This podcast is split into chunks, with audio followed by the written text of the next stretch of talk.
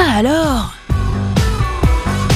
Ça alors Chaque semaine, une anecdote, une histoire avec Julien Bougeot sur Sun.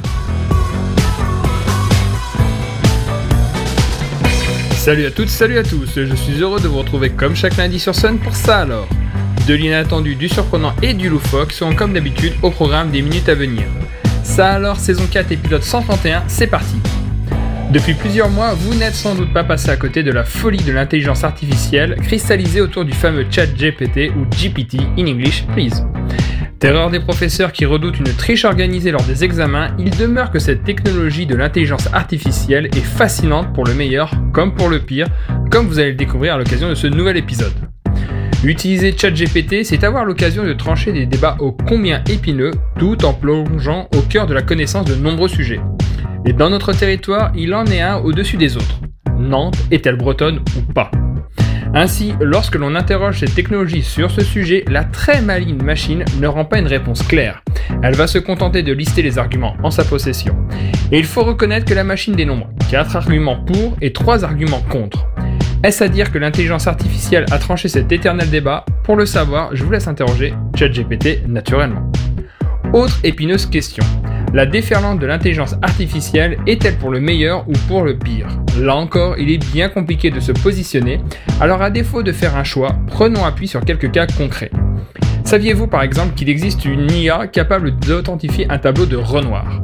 Alors que les spécialistes humains du maître ne parvenaient pas à se mettre d'accord sur l'authenticité ou non d'un portrait de femme d'une dénommée Gabrielle, l'intelligence artificielle développée par l'entreprise suisse Art Recognition est parvenue à établir la paternité de l'œuvre à 80%, de quoi certifier les choses. Et ceci n'est pas un coup d'essai puisque l'entreprise a déjà près de 400 authentifications à son actif. Vous en convenez sans doute, ce premier exemple va plutôt dans le sens d'une intelligence qui va nous tirer vers le haut. Vous voyez venir pour la suite? Jugez plutôt.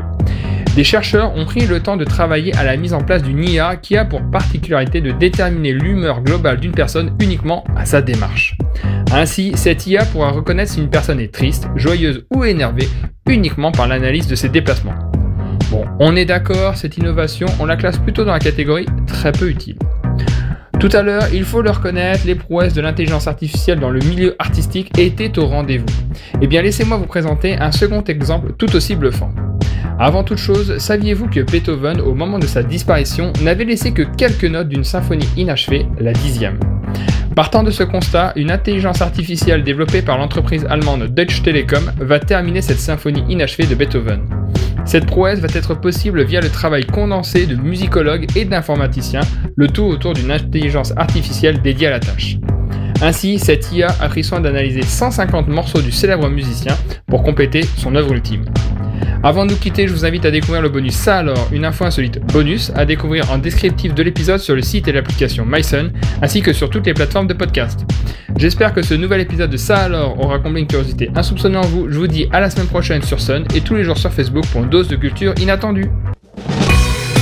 Ça alors, disponible en replay sur myson et le sonunique.com.